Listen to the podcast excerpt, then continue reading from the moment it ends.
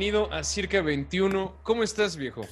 Muy bien, gracias. Muy honrado, muy feliz de que me hayas invitado. el, honor es todo mío, mi hermano. Y, y Baco, ¿cómo te sientes? ¿Cómo, ¿Cómo te está yendo con esto de la pandemia? ¿Cómo, cómo va todo?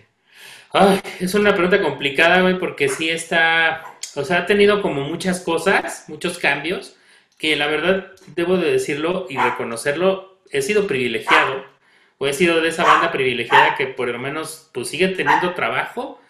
De hecho, me han salido cosas interesantes en la pandemia de, trabajo, pero además no me he enfermado, he llegado invicto hasta ahorita, este... Eh, eso también es un gran privilegio. No se ha enfermado nadie cercano a mí. Bueno, mi novia se enfermó y, este, y estuvo muy vaciado porque fue asintomática. O sea, nos enteramos que, tuvo, bueno, pues que tenía, porque, porque lo tenía en ese momento, porque en su trabajo hubo un brote, entonces los mandaron a hacer este, pruebas a todos y ella salió positiva.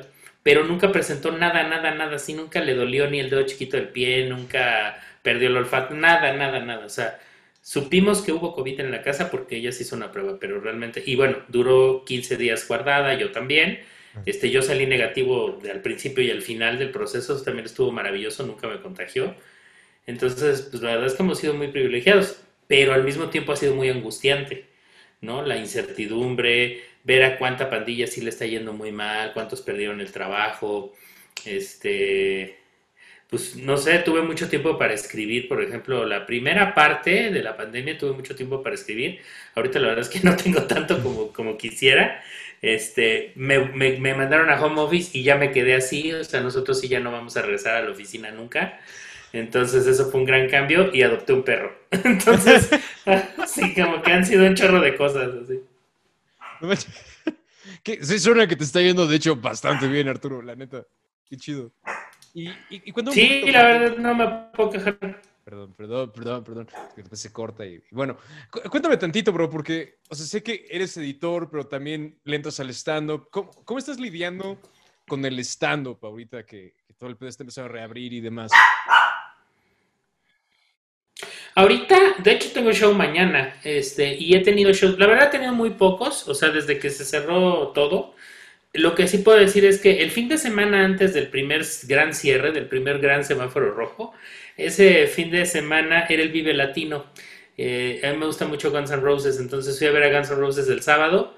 El domingo fue a presentar un libro a la Feria del Libro de Nuevo León y el lunes que regresé aquí a la ciudad ya estaba todo cerrado. ¿no? Eh, pero el viernes anterior al Vive Latino tuve show. Entonces se podría decir que ese día fue mi último show, prepandemia Viene toda la pandemia y de ahí no me volví a subir como hasta diciembre del año pasado, que además hasta ahí dices, de verdad que a veces no te explicas. Yo creo que siempre digo que soy el ateo con sentido de Dios, porque, o sea, no me puedo explicar cómo me pasan ciertas cosas, güey. O sea, fui a un show, me invitó mi amigo el Jairo a un show. Estuvimos este, Beto Retana, eh, Jairo y otros dos comediantes, no me acuerdo ahorita quiénes eran. Todos se contagiaron de COVID menos yo. O sea, estuvo de verdad este, increíble, increíble. O sea, porque tuvimos el show el sábado en la tarde. Este, el martes de la siguiente semana me habla Jairo y me dice, brother, pues nomás hablo para decirte que salí positivo. Ya se hizo prueba retana, es positivo. Diana Chávez no se subió, pero iba a vernos ese día. Y yo estuve platicando con ella un muy buen rato salió positiva y otra persona salió positiva de él. Dije, no, pues ya, o sea, sí soy, ¿no? O sea, ahí estuve, todo el mundo se contagió. Pues no, me hice prueba ese día, me hice prueba la siguiente semana y nunca salí. Entonces, pero bueno, creo que eso no es lo que me preguntaste. En realidad me preguntaste que cómo estaba lidiando con el stand-up en la pandemia. Este, fíjate que no he escrito tanta rutina y me gustaría. Me ha costado un poquito de trabajo. Empecé a escribir unas cosas las probé hace como tres semanas, más o menos jalaron, pero sí ha estado, esa parte ha estado medio seca. Me he dedicado más a escribir otras cosas, pero sí quiero ya darle, afilar la pluma porque, pues sí, ya, ya tengo que hacer más, más rutina. Mm. Fíjate que, que antes de continuar me acaba un mensaje del FBI que, que, dicen que quieren tu sangre, que nada más no te contagias, bro. y ah, otra vez te perdí. Bueno, tendré que... que a improvisar o algo. Ah, ah, hola de nuevo. Aquí estoy, aquí estoy, aquí estoy, aquí estoy. Fue el FBI, te digo, así como que quieren tu sangre. Ya me, ya me la sacaron rápido y ya estoy de regreso. como se dice, oye, y, o sea, me acuerdas, estás escribiendo, ¿en qué andas ahorita? ¿Qué andas escribiendo? Pues lo que pasa es que yo hago cuento y novela. De hecho, antes de hacer stand-up, yo ya tengo muchos años escribiendo. Originalmente, de hecho, yo quería ser escritor de ficción, pero estudié periodismo porque pensé, bueno, por dos razones. Una, porque pensé que si estudiaba letras me iba a morir de hambre. Mm. Y brillante estudié comunicación, wow. O sea, hazme el favor. No, no fue la mejor decisión para no morirme de hambre, pero bueno, afortunadamente no me he muerto de hambre. Eh, pero bueno, yo en realidad siempre quise escribir libros, ¿no? Siempre quise escribir historias y lo empecé a hacer. O sea, yo estudié periodismo, pero desde 1990, más o menos 95, escribo este, cuentos, escribo novela. Y en el 2009 salió mi primer libro de cuentos. Yo ahorita ya tengo 12 libros publicados. Y durante la pandemia tuve mucho tiempo de retomar la escritura de ficción que tenía rato que no lo hacía este, entonces terminé como tres novelas que tenía inconclusas. Este, no es que las haya escrito durante la pandemia, más bien tuve tiempo de poderlas concluir, de poderlas afinar. Todavía siguen corrigiendo cosas, pero, pero ya por lo menos la historia ya está, el primer draft ya está de esas tres novelas. Y durante la pandemia también se presentaron dos libros que yo ya tenía pendientes de presentación míos. O sea, un libro de cuentos que iba a salir desde hace como cuatro años y que por una u otra razón no salía, salió durante la pandemia y lo presenté en línea. Y después una novela que justo estaba yo empezando a negociar con un editor antes de la pandemia y que durante la pandemia por fin se publicó. Entonces, eso es lo que más le he metido eh, como tiempo y ganas, pero tengo muchas ganas de seguir escribiendo este stand-up. Okay. Sí, fíjate que creo que con este encerrón como que a muchos nos dio chance como de darnos, ¿no? El tiempo de, de, concentrarnos en muchos de, no quiero decir passion projects, pero sí. Y fíjate que tocaste un tema que a mí personalmente me hace como, como ruido, porque sigo como encontrándola ahí, que es esta, este tema de morirse de hambre, ¿no? ¿Cómo, ¿cómo encuentras tu camino para, sabes, circular esa, esa frasecita tan, tan dolorosa que tenemos los artistas? Lo que pasa es que me he dado cuenta con el paso, tengo ya 42 años, o sea, no soy un anciano, pero tampoco ya no soy un chavo, soy un chavo ruco en todo caso, pero sí me he dado cuenta de que realmente le tenemos a veces eh, mucho miedo a la vida y que en esos momentos en los que le empiezas a perder un poquito miedo a la vida, empiezan a surgir cosas. Eh, y la otra es que, no sé, cuando te gusta mucho algo, tarde o temprano te aparecen oportunidades de poderlo hacer y además hasta que te paguen por ello. O sea, a mí siento como que me gusta mucho, siempre me ha gustado mucho contar historias en general. O sea, el periodismo, finalmente yo me doy cuenta que todo lo que hago en mi vida es contar historias. Eh, de, en diferentes plataformas o de diferente manera, pero me encanta el periodismo, toda la vida lo he hecho, fue lo que estudié, y pues lo que he hecho a través del periodismo durante muchos años ha sido contar historias. Después eh, empiezo a escribir ficción, novelas, cuentos, pues es escribir historias, es contar historias, ¿no? Y luego el stand-up, pues también es contar historias, nada más que con, humor, ¿no? Pero también es contar historias. Y doy clases, doy clases en dos universidades, o daba hasta hace poco, porque por alguna razón consideraron en la UNAM que este semestre no iba a dar, pues no estoy dando pero yo doy clases este, usualmente en la UNAM y en la Universidad de la Comunicación. Ambas materias, la de la UNAM y la de la Universidad de la Comunicación, son materias de periodismo. Y creo que lo que le gusta mucho a mis alumnos de las clases, y me lo han manifestado, es que les enseño a contar historias. Entonces, he como desarrollado toda mi vida alrededor de eso. Y en algún momento te das cuenta que cuando algo te gusta mucho y tienes facilidad y tienes pasión para hacerlo, pues hay gente que está dispuesta a pagar por escucharte. Entonces, eh, te das cuenta que realmente no es tan difícil no morirte de hambre, ¿no? Yo creo que mucha de la gente, digo, tampoco, no me gusta caer en el hablar desde el privilegio, porque realmente también estoy consciente, pues, de que soy un hombre blanco heterosexual en México, lo cual me convierte en ese privilegio, ¿no? Del que se habla, que es cierto, ¿no? O sea, sí tienes la vida mucho más fácil, por lo menos en este momento, Pero también es cierto que tengo mucha, o sea, conozco gente que, que, que siento que le tiene mucho miedo a atreverse a creérsela. No sé, o sea, personas que, que, veo con talentos desbordados que digo, es que, ¿por qué no te animas a dar clases, no? De eso. No, es que yo todavía no estoy a la altura de dar clases y... Pero ¿por qué no? O sea, yo pagaría por escucharte, yo pagaría porque tú me enseñaras eso que tú sabes hacer, ¿no? Eh, me acuerdo mucho que en algún momento me, me platicaba un amigo que él había estudiado la carrera de creación literaria en la SOGEM, la Sociedad General de Escritores de México, y creo que dura cinco años, una cosa así. La, la... Y tienes grandes maestros, ahí daba clases mi profesor Eusebio Rubalcaba, autor de la novela de Un hilito de sangre, que mm. además fue un gran amigo, falleció ya. Eh, y daba clases Alberto Chimal, y daba clases gente muy pesada en la SOGEM. Entonces, él había tomado esa carrera y me contaba que cuando terminó la carrera, los alumnos se organizaron para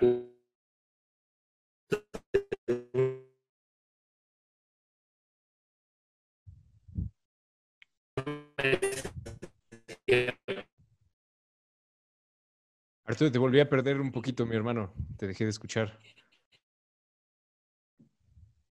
Esto se va a convertir también como en sesión de espiritismo. O de Arturo, estás ahí, te puedes escuchar. Es lo peor de todo, pero tú a mí no. Hey, hey, hey, probando, probando. Regreso, regreso. Te escucho. Estoy, estoy. Ahí estás, ya llegaste. Sí, no, sí, no. hola, otra vez. Ya, hola, hola. Qué horror con esta conexión, perdón. No, no te preocupes. Este te prometo que ya voy a. Paga el internet, Arturo. Es lo malo de las conferencias. sí. Sí, es que no, no pude. Justo hablando. Ya ahorita que el FBI me, ya que el FBI me pague por la sangre, este, lo primero que voy a hacer es ir a pagar el internet.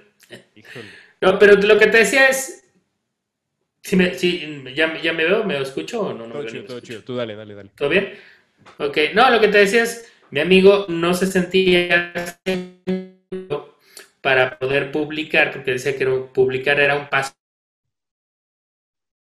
Su libro. Bueno, él no quería publicar en ese libro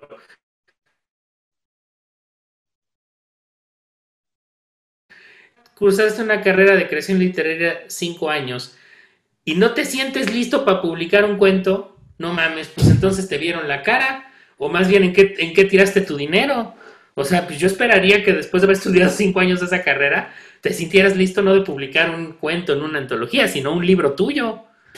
¿no? Y, creo que al final era, era que él, una de dos, o de verdad no creía en sí mismo y que lo que hacía estaba, merecía ser compartido, o quizás había, había colocado el hecho de publicar en un altar, como en un lugar muy alto, un lugar inalcanzable, y algo que a lo mejor ni siquiera, pues ni siquiera es así. O sea, yo creo que, por ejemplo, yo siempre me, me enojo mucho cuando dicen, ay, es que fulano se siente escritor, no, pero escritor García Márquez, o sea, este güey, ¿cómo va a ser escritor? ¿Por qué no? O sea, pues escritor es el que escribe. Ahora, hay quienes escriben mejor que otros, hay quienes escriben de maneras así majestuosas, pero yo creo que el que escribe es escritor, el que toca música es músico. Puede ser un pésimo músico o puede ser un muy buen músico, pero si hace música es músico. Y de repente colocamos a la creación, al arte, así en un lugar tan alto, tan inalcanzable, que se nos olvida que al final el ser humano fue quien creó el arte, no el arte al ser humano. Entonces no deberíamos de colocarlo en un lugar tan inaccesible, porque de hecho cuando las cosas se vuelven accesibles, se democratizan bien padre, o sea, prueba de ello son los podcasts. O sea, hubo un momento en el que la radio, porque los aparatos y porque las ondas hertzianas no estaban al alcance de cualquier persona, pues no, no era como fácil que tú pudieras hacer un contenido desde tu casa, o sea, nadie podía colgarse de una, de una frecuencia de FM pertenecer a una estructura muchísimo más grande para eso. Y el hecho de que hoy en día cualquier persona podamos crear con una computadora, un micrófono, unos audífonos muy sencillos y cualquier programa ahí.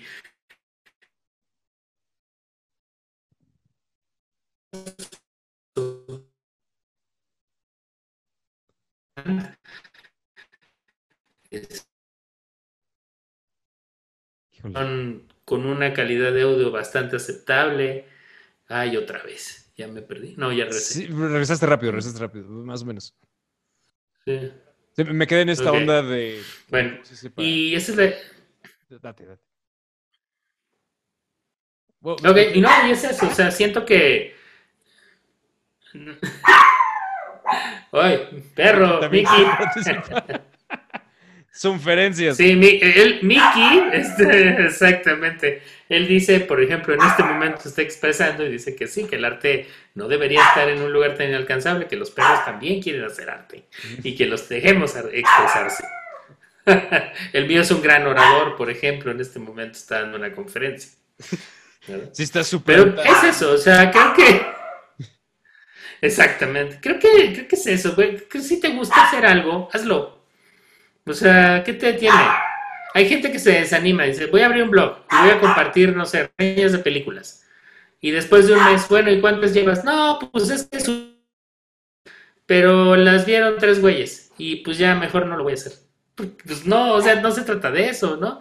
Pues sí, a lo mejor al principio las van a ver tres güeyes, pero si eres constante y si lo empiezas a hacer mejor y si desarrollas todo un plan a través de las redes, pues después 10, 15, 20, 50, etcétera, no vas a crecer. O sea, creo que nos falta mucha paciencia para crecer. Ok. O sea, tú dirías que la mejor estrategia para, digo, y voy a tener el atrevimiento de decir cualquier disciplina, sería como esa constancia, como no rendirse, no rendirse, nada más, pero también mejorando, supongo. Claro, mira, es que a fuerza mejoras, a fuerza. Me acuerdo mucho que hay una película con Tom Cruise que se llama El último samurai, que él es un soldado este, y termina como prisionero en un pueblo de samuráis, ¿no? Y este, y entonces empieza a volver samurái, ¿no? Lo empiezan a entrenar como samurái y empieza un poquito como a adoptar las costumbres japonesas. Y me queda mucho una parte de la película en la que él está como escribiendo un diario, le está escribiendo una carta a alguien con la esperanza de podérsela entregar a alguien de donde él pertenece este, porque no me acuerdo si es un soldado británico, de dónde es, pero es un soldado eminentemente occidental que termina en ese pueblo de samuráis. Y entonces todos los días ve cómo las personas se levantan temprano, los pescadores van a pescar, eh, las mujeres están cocinando, limpiando el arroz, no sé, etcétera. Y él, se, él los observa a todos. Y está tratando de describirle a la otra persona cómo son los japoneses, sobre todo los de ese pueblo donde él está cautivo. Y le dice, estos, estas personas, palabras más, palabras menos, no me acuerdo de la cita es, eh, literal, pero dice, estas personas se levantan todos los días a hacer lo mismo, pero lo hacen con una dedicación como si quisieran hacerlo mejor cada vez. Hasta las cosas más sencillas, como pescar, como limpiar el arroz, como todo, lo hacen con una dedicación, así que, que es admirable, ¿no? Entonces yo creo que es eso, o sea, yo creo que no importa si, por ejemplo, lo tuyo es eh, hasta la caligrafía, si todos los días lo practicas, la fuerza de la costumbre te va a hacer que cada día lo hagas mejor. O sea, no hay de otra más que la práctica y la constancia. La disciplina. O sea, y tampoco es que yo sea el tipo más disciplinado del mundo, pero hay cosas que sí, en las que sí soy muy disciplinado y he pues, poco a poco como visto los, los, frutos de esa disciplina. Hmm. Ok, y Fíjate que la, cuestión que tengo para ti, Arturo, es porque, bueno, evidentemente das clases, escribes novelas, cuentos en revistas, haces stand-up, porque mientras que estoy de acuerdo en que la búsqueda diligente de esta perfección es lo ideal, mi pregunta a ti es, bueno, ¿y qué haces en lo que te reditúa lo suficiente para poder dedicarte a lo que amas? Porque tal vez lo tuyo es la caligrafía, pero también necesitas comer y ahorita la caligrafía tienes dos personas que te siguen en caligrafía. Entonces, ¿qué haces con esta situación? Es una muy buena pregunta porque cuesta mucho trabajo. Digo, yo lo he podido hacer, pero no estoy diciendo con eso que, sea tan fácil. O sea, he sido muy afortunado, te digo, ¿no? Este, porque realmente mis, mis passion projects no están tan separados de lo que me da de comer. ¿No? O sea, en realidad, por ejemplo, mi trabajo en Playboy o mi trabajo en la revista Open, que son las revistas que edito, de alguna u otra manera, pues este, no sé cómo te podría decir, pero o sea, se relacionan con lo otro. O sea, no sé, mi primera rutina que escribí de, de stand-up pues tenía que ver con mi trabajo en Playboy, porque pues era lo que vivía y lo que veía, ¿no? Entonces no está tan separado. Eh, no sé, dentro de los libros, por ejemplo, así como he escrito novelas y cuentos eh, con la idea de publicarlos porque me gusta nada más y ya, pues también he sido ghostwriter, ¿no? este, he escrito libros para otras personas como escritor fantasma y ese es un trabajo, o sea, y no me molesta, o sea, hay gente que, que le duele mucho en el ego. Para mí era profundamente emocionante ser ghostwriter, o sea, porque sí era como emocionante escribir una historia y que no nadie supiera que es tuya, ¿no? Pero además que te la pagan, porque ese sí es un trabajo, trabajo. O no sé, ahorita, por ejemplo, este, estoy por cerrar un deal para hacer un proyecto como de storytelling online que me gusta mucho, pero que me va a dejar varo. Las clases que doy, por ejemplo, en la universidad, al final son este, ¿cómo se llama? Pues son, sea, es como una extensión de mi trabajo periodístico. O sea, es que no está tan separada una cosa de la otra. O sea, afortunadamente muchas de las cosas que hago me generan recursos, entonces no lo veo como que de este lado está lo que me gusta, mi pasión, y de este lado está lo que tengo que hacer para sostener la pasión. Pero también entiendo, o sea, no, no, no es la historia de todo el mundo, tampoco, tampoco soy ciego ante eso. Sé que hay mucha gente que tiene que trabajar 14 horas en algo que odia para poderle dedicar todo el fin de semana a lo que realmente ama. Sí, sí, la verdad es que creo que es una posición afortunada, pero también es un consejo muy sabio el procurar juntar esos dos mundos y como que esa barrera aparente se vuelva un poco más invisible. Creo que es un buen consejo. Y, no sé. ¿Sabes cuál es el problema? Que otra vez ahí, perdón. Ah, no, date. Sí, el ego. el problema es el ego. O sea, sí conozco gente, por ejemplo, que dice, la música es lo mío, ¿no? Yo quiero ser músico y quiero, no sé, por...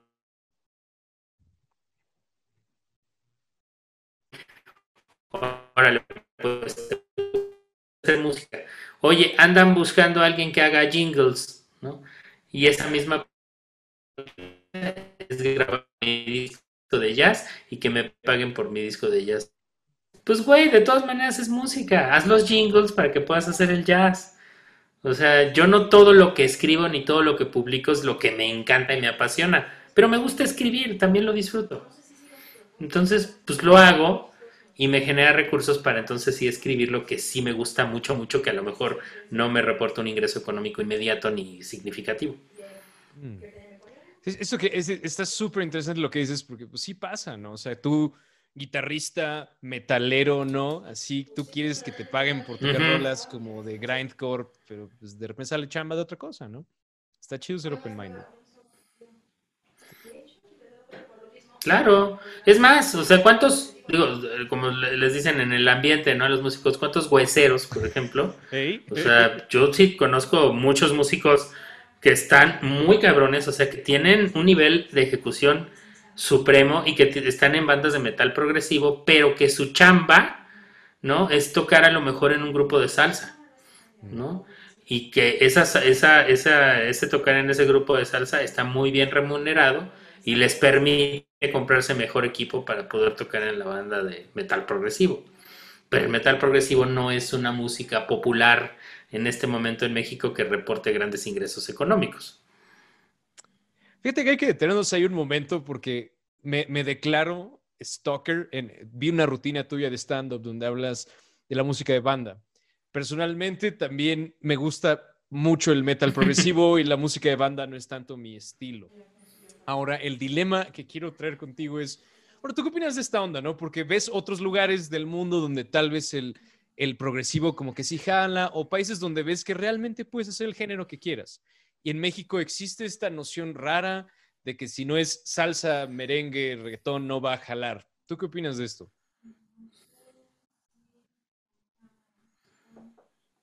Pues lo que pasa es que ah, es una cosa cultural, es una cosa de, pueblo, ¿cómo te podría decir? Como de pop, no, no, no de pueblo, me refiero como de pueblo en el sentido peyorativo de la palabra, sino de popular, de de, de, masivo, ¿no? O sea, y no tampoco es como con ánimo peyorativo, o sea, porque... Qué, qué curioso, porque hoy precisamente estaba... Eh, me contrataron para darle un curso de storytelling a un este, músico pues bastante popular, pero no puedo decir el nombre porque firmó un contrato de, confidencialidad, para darle un curso de storytelling a un músico bastante famoso de este, ¿cómo se llama? de regional mexicano, ¿no? Porque ya no se le dice música grupera, ahora se le dice regional mexicano. y ahí estaba yo dándole algún tipazo, además me cayó excelente. Pero bueno, estaba dándole este curso. Y otra persona que estaba supervisando el curso, que era como el coordinador, es amigo mío, es colega periodista y toca en una banda de rock, ¿no? Y él es muy metalero, él sí es muy metalero, ¿no? Entonces estábamos platicando de lo chistoso que es, porque en algún momento le, pregunto al músico regional, eh, como parte del curso, le pregunto que cuál ha sido el concierto más vacío, o sea, que si alguna vez se tuvo que subir al escenario a, a tocar para, no sé, 10 personas, dos personas, ¿no? algo que para cualquier rockero es, este, ¿cómo se puede decir? Habitual, ya no te sorprende, ¿no? Hay veces que tocas para las otras bandas, casi, casi, en lo que ellos se suben, ¿no? Casi siempre. Y entonces decía el vato, el, el músico regional, dice, no, nunca. O sea, nunca, nunca, no, pues es que yo, o sea, desde que yo tengo conciertos, o sea, mi concierto más casi pinche ha sido para 300 personas, ¿no? Pero ahorita ya da cursos, digo, ahorita ya da conciertos para 300 mil personas, ¿no? O sea, 300 es nada, pero 300 personas eran sus inicios en lugares para 300 personas, o sea, de todas maneras estaba lleno, ¿no? Y entonces, como este músico no le gusta el rock, pues no tiene como, digamos, como referentes del mundo del rock, ni de cómo funciona el mundo del rock, ¿no? Entonces, algún día mi amigo, mi colega, el que tengo que es rockero, le contaba que muchos de los músicos aquí de rock en México, pues a veces tocan por unas chelas, ¿no? Y a este personaje se le hacía increíble, así como, neta, o sea, o sea, hay músicos que tocan por chelas. Y entonces le decían, ¿qué tú nunca has tocado gratis? Me dicen, no, o sea, pues, si nosotros no nos pagan, no tocamos pues ese es un trabajo, ¿no? O sea, porque él de verdad lo entiende como un trabajo, ¿no? Le encanta, o sea, claro que le encanta porque cuando lo escuchas hablar de lo que siente cuando sube al escenario, cuando compone una canción así de esas llegadoras y escucha un chingo de gente que la está cantando, él se emociona, claro que le gusta, es su passion project, pero no deja de verlo como su trabajo. Y ese es el problema que creo que tengo con muchos de mis amigos rockeros, que no pueden verlo como su trabajo. Yo fui manager de una banda de heavy metal, ¿no? Eh, de chavas, de las Mystica Girls. Ah, de hecho, una de mis novelas. Sí, de hecho, una de mis novelas está. Es una serie de crónicas que escribí del tiempo que fui manager de las Mística. Y me acuerdo mucho que un día platicando con Cintia, con la guitarrista, Mística era una de esas. Digo, ahorita afortunadamente ya es más, más común pero en ese momento, por lo menos cuando a mí me tocó estar muy cerca de la escena de metal mexicano, no era tan común. Este, ella era, por ejemplo, de las bandas que no les gustaba beber antes de tocar. ¿no? De por sí ellos no eran de borracharse, pero se tomaban una o dos copas y ya. Pero nunca antes de tocar, nunca. O sea, era así como regla general que antes de tocar, nada, ¿no? Y un día me, no me acuerdo si fue Cintia o fue Jane la que era la bajista, que ahora ya, ya, ya no es desde hace muchos años pero creo que fue Jane la que me dijo, este, porque yo le pregunté, pero le pregunté así como de manera muy casual, y le digo, oye, ¿por qué nunca te tomas una chela antes de, antes de, este, de subir al escenario? Y me dice, ¿a poco tú te tomas una cerveza antes de llegar a tu trabajo? Y dije, wow, sí es cierto. Sí es cierto. ¿no? O sea, y, y, fíjate que es algo que un poquito he, he tratado de hacer con el stand-up. Claro que me he echado unas chelas antes de subir a hacer stand-up y no funcionó. Ah, caray. No funciona. O sea, yo sé que hay gente que se sube cayéndose de pedo y es tres veces más chistoso, más efectivo. Mm. Yo no puedo. No me sale, no sucede. No sé si es cábala, no sé si me sugestiono, no sé si me autocensuro. No puedo. Mm. O sea, yo sí también soy de los que suelo casi no, a lo una otra vez lo he hecho, pero casi nunca prefiero no beber antes de subir, porque algo no sale bien, ¿no? Ya que me bajo, entonces sí, ya me echo unas chelas y entonces sí lo veo como me decía mi amiga Jane. Pues sí, eso sí lo he hecho. Voy a trabajar y saliendo de trabajar sí me echo unas chelas. Pero tiene razón mi amiga, nunca me tomo una cerveza y después me voy a trabajar, o sea, eso sí no lo hago. Y sí, o sea, entonces creo que ese es el problema, o sea, que, que mucha gente lo ve, o sea, bueno, hablando ya específicamente de la música y del rock en México, que muchos músicos no lo toman en serio. Entonces, si tú aceptas unas chelas por pago, pues desgraciadamente le estás, estás perjudicando no solamente tu imagen, sino la de los que vienen detrás de ti. Porque entonces va a haber un promotor que siempre diga, Ay, si fulano acepta unas chelas, pues también se las voy a ofrecer a, Sutano, ¿no? ¿Y si me entiendes? Sí. O sea, es como, sí, sí, o sea, no se puede. Creo que no. No debería de poderse. Pero se me hace increíble, o sea, lo, de este músico regional que decía, no, pues yo nunca he, o sea, pues no, si no pagan no toco, o sea, es, mi chamba, ¿no? Y en cambio mi amigo el rockero decía, güey, yo he pagado por tocar. Sí. He pagado por tocar frente a 30 personas. y, me hacen muchas, ¿eh? O sea, cuando andaba yo con bandas de rock también, o sea, llegaba, había veces, con Mística no me pasó, porque ya era como también, pues no, no es que la banda estuviera muy grande, pero ya era conocida. O sea, no me llegó a tocar ver que no hubiera nadie. Pero sí con otros amigos músicos con los que de repente me invitaban a verlos tocar, pues era muy triste ver subir a tus brothers a tocar y que pues nomás estábamos su primo y yo casi casi, ¿no? Y así como que pues se siente feo, ¿no? Porque sabes cuánto significa para la otra persona estar en el escena. Pues simplemente como estando peros, o sea, es bien feo. O sea, a veces está padre cuando se logra una buena comunión, de eso que te subes hay poquita gente, pero que esa poquita está bien reidora. Mm. Eso está, está chido. Pero no hay como subirte y verlo lleno. O sea, creo que eso es una sensación brutal. Completamente. Aunque, bueno, también creo que algo interesante es eso, ¿no? Porque, ok, sí está chido, digo, lo he vivido también como músico de rock, querer que te paguen y ser profesional y demás, pero también, ¿qué tanto puedes exigirle al del club que te pague si te fueron a ver tus papás? Y ya. Exacto, exacto. Es que ahí es la otra cosa que tenemos que aprender a generar audiencia. O sea, porque sí, también estoy completamente de acuerdo contigo. O sea, como promotor dirás, güey, pues es que, o sea, ¿por qué te voy a pagar si este, no me estás asegurando una venta? Es, digo, simple y sencillamente. Me preguntaban mucho en algún momento cuando estaba más, más muy relacionado con la escena de rock, ¿cuánto puede cobrar una banda por tocar? ¿Cuánto debería cobrar una banda por tocar? Y yo siempre decía, ¿cuánto debería cobrar una banda? Tienes que sacar la cuenta de cuánta gente con boleto pagado te va a ver, ¿no? Eso lo multiplicas por tanto y le restas el número que pensaste, eso ya era más que nada un chiste, digo, y eso es lo que cobras. O sea, bueno, pero es que no es responsabilidad del, del empresario meter la gente, le digo, no, porque el empresario podría, a ver, vamos a suponer, esa banda de rock no existe, ¿no? Pero vamos a suponer que existiera una banda de rock que se llamaba El Atril Vivo de Fotografía. Encontré el nombre más absurdo para que no coincida con uno que exista. El Atril Vivo de Fotografía, vamos a ponerle así a esa banda de rock. Yo podría mañana tapizar las redes sociales de, publicidad del, del, del Atril Vivo y podría tapizar la ciudad con espectaculares y los parabuses y la madre. La gente no lo va a ir a ver. ¿Por qué? Pues porque primero se tiene que aprender las canciones, primero tiene que tener canciones en todos lados, primero tiene que generar esa hambre por verlo. ¿No? Pues una vez que ya lo hace, entonces sí. Entonces creo que el asunto es que empezamos al revés. ¿Sale? O sea, tú formas tu banda y luego primero que haces es empezar a conseguir tocadas. Pues no, o sea, yo creo que primero deberías empezar a conseguir fans antes de conseguir tocadas. Para que el día que ya tengas una la gente no solamente gana, sino la voluntad de desembolsar dinero para irte a ver.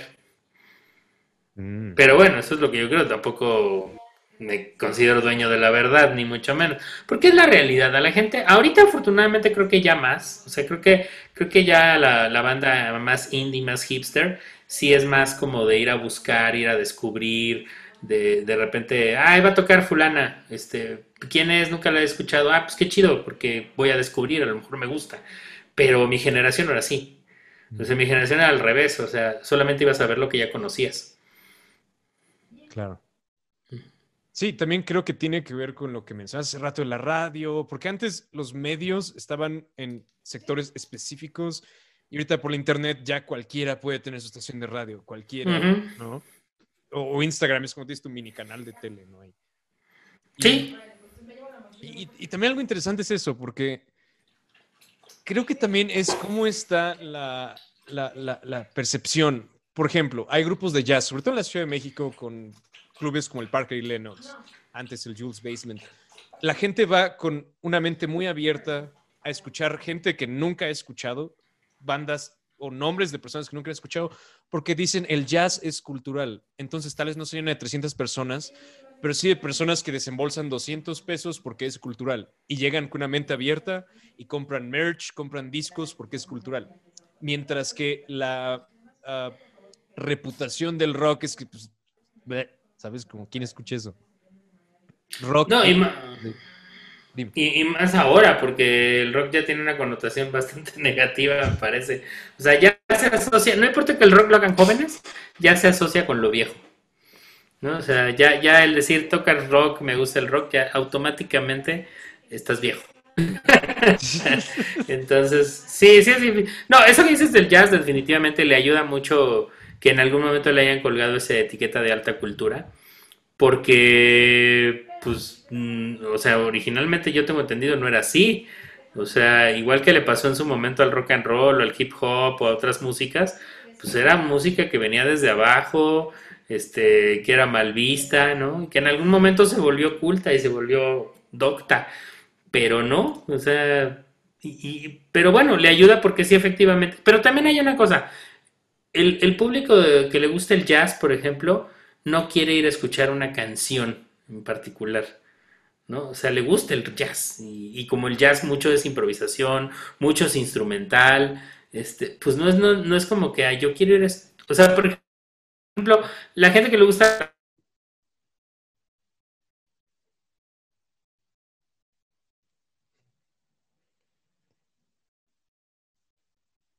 Me fuiste. Me fuiste. Hola, hola. Hola. Hola, hola. La gente que le gusta. La gente que le gusta la salsa tiene muy claro que le gusta bailar. ¿no? Entonces, no es como que quieren ir a escuchar una canción en particular, o sea, quieren ir a bailar. La gente que le gusta el perreo, por ejemplo, el reggaetón, pues también, o sea, lo que le gusta es bailar, ¿no? La gente que le gusta el jazz, por ejemplo, tampoco es que quiere escuchar canciones en particular, porque mucho del jazz es instrumental, mucho es improvisación, es mm. complejo, ¿no? Eh, pero este, no es como, ah, quiero ir a escuchar la canción tal y cantar el coro, no, eso es más como del pop y del rock. Entonces, como a la gente que le gusta el rock, por lo menos antes, digamos el rock hasta los 80s y 90s, siento que nos gustaba ir a cantar canciones. Y por eso no querías ir a ver bandas que no conocieras, porque tu lógica era, pues es que no me voy a saber las canciones. Sí, pasa lo mismo cuando, vas a ver a alguien que está en un tour y está tocando puras rolas nuevas. Es como, oye, quiero, ¿sabes? Ajá, quiero los hits, dame los hits. Dame los hits. Pero Arturo, la verdad siento mucho cortarla. me acabo de dar cuenta que, ya, pasé, no te quiero quitar más tu tiempo, se nos acabó el tiempo, mi Arturo. No pasa nada, no pasa nada. Oye, antes no, hombre, no pasa nada. hay una pregunta que hacemos en este podcast, es una pregunta muy difícil, Arturo, pero muy importante. Dime. ¿Pizza de pepperoni o pizza hawaiana? Ay, no, definitivamente pepperoni. Pero sí, por supuesto. La hawaiana me parece una aberración. ¿Cómo crees? Me encanta la piña, me gusta mucho la piña, pero yo no consigo la fruta en la pizza. Chale es mi favorita, Arturo. Chale. Ah, perdón, sí. Disiento, ahí sí totalmente. Pues Arturo, la verdad es que fue un gustazo platicar contigo. Si quieres te doy este espacio para que nos compartas dónde te encontramos, algo que quieras compartir, promocionar, este es tu espacio. Bueno, pues también tengo un podcast, no soy tan este tan disciplinado en eso, debería hacerlo más, pero lo pueden encontrar en, en Spotify y en Apple Podcast como El Conejo Blanco. Este, y pues en todas las redes estoy como Arturo el Editor. Genial. Como quiera, voy a poner todos sus links a todo lo que encuentre por acá, Arturo. Fue un gustazo tenerte por aquí. Me encantó platicar contigo, Arturo. No, hombre, hermano, cuando quieras, para eso estamos. te mando un abrazo, tu hijo. Gracias. Bye.